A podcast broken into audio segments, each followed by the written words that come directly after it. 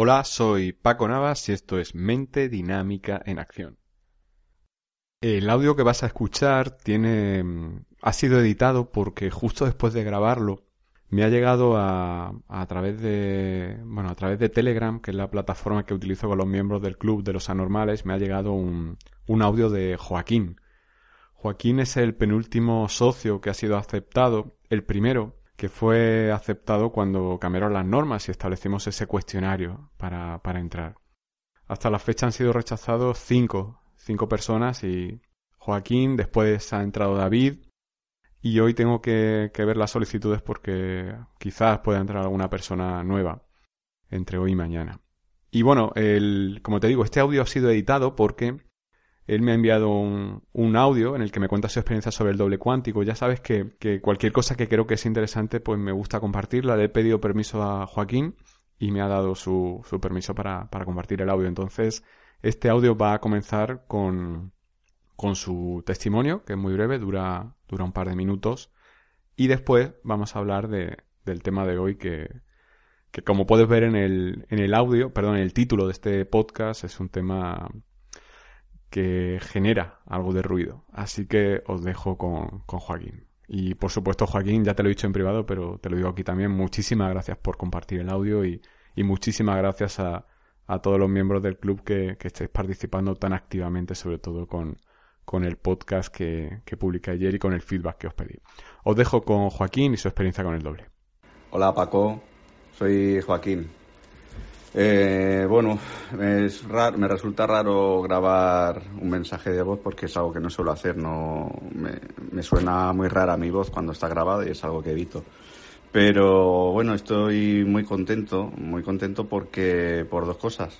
Porque me has abierto las puertas al club y es algo que te agradezco. No, como te dije en un primer momento, no sabía si querer formar parte de un club por, por mantener mis ideas propias y por otro lado porque no se hiciera normal lo que es anormal. Pero ya te expliqué los motivos en el, en el, en el cuestionario. Entonces eh, te agradezco mucho que me hayas abierto las puertas y te doy la enhorabuena por tu trabajo. Y por otro lado estoy muy contento porque ya sabes que estoy trabajando con el doble cuántico y me está dando resultados. Me está dando resultados. Estaba en un punto en el que en el que no sabía si yo iba a mantener el contrato de, prestación de servicios, pero me daba igual, o creía que me daba igual. Y hoy me han dado la noticia de que seguimos trabajando para este cliente, es un cliente importante, y mantengo mi trabajo. Eh,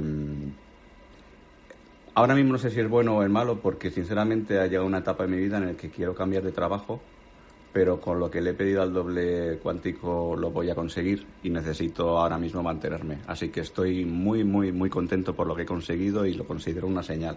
Una señal que además le pedí al doble. Así que nada, muchísimas gracias y estoy muy, muy feliz. Mucho. Muchas gracias, un abrazo. Muchas gracias a ti, Joaquín. Muchas gracias por, por compartir esto con, con todos los que escuchan este podcast en abierto y, y vamos a pasar al, tema de hoy.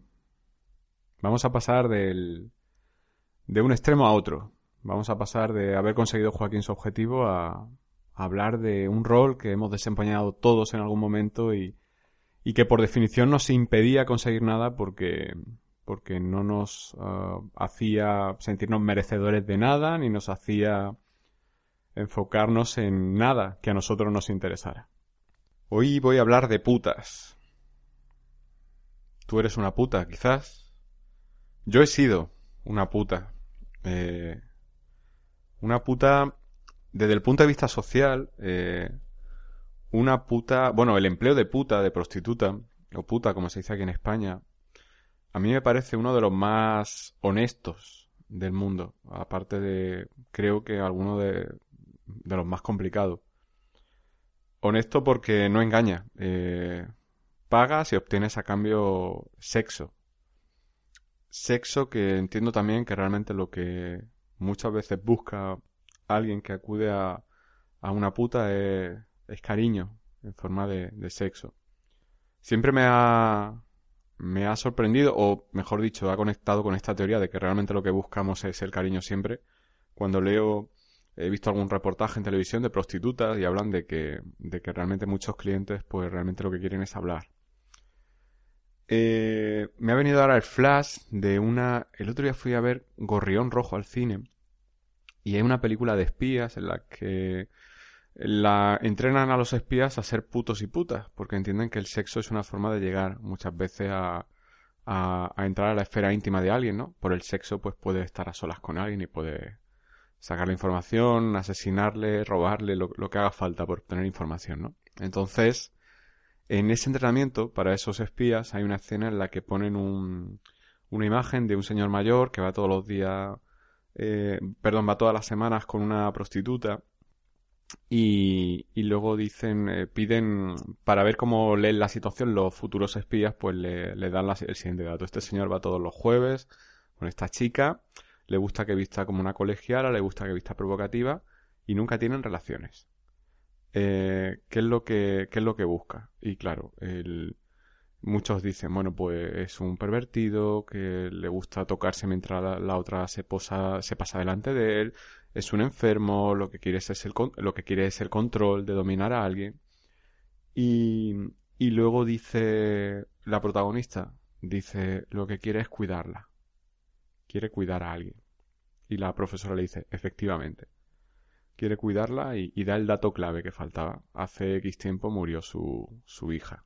Por tanto, está reemplazando a alguien de edad similar a su hija, ocupando el rol de hija y tratándola como una hija. Y esa forma de, que tiene esa persona de, de fluir el cariño de, de un rol que tiene perdido, pues ocuparlo con otra persona. Esto que a lo mejor puede parecer muy rebuscado, vaya, un hombre se le muere su hija y la intenta buscar en una puta realmente ese lo que está haciendo es contratar a alguien a quien puede pedirle. ¿Te está gustando este episodio? Hazte fan desde el botón apoyar del podcast de Nivos. Elige tu aportación y podrás escuchar este y el resto de sus episodios extra. Además, ayudarás a su productor a seguir creando contenido con la misma pasión y dedicación.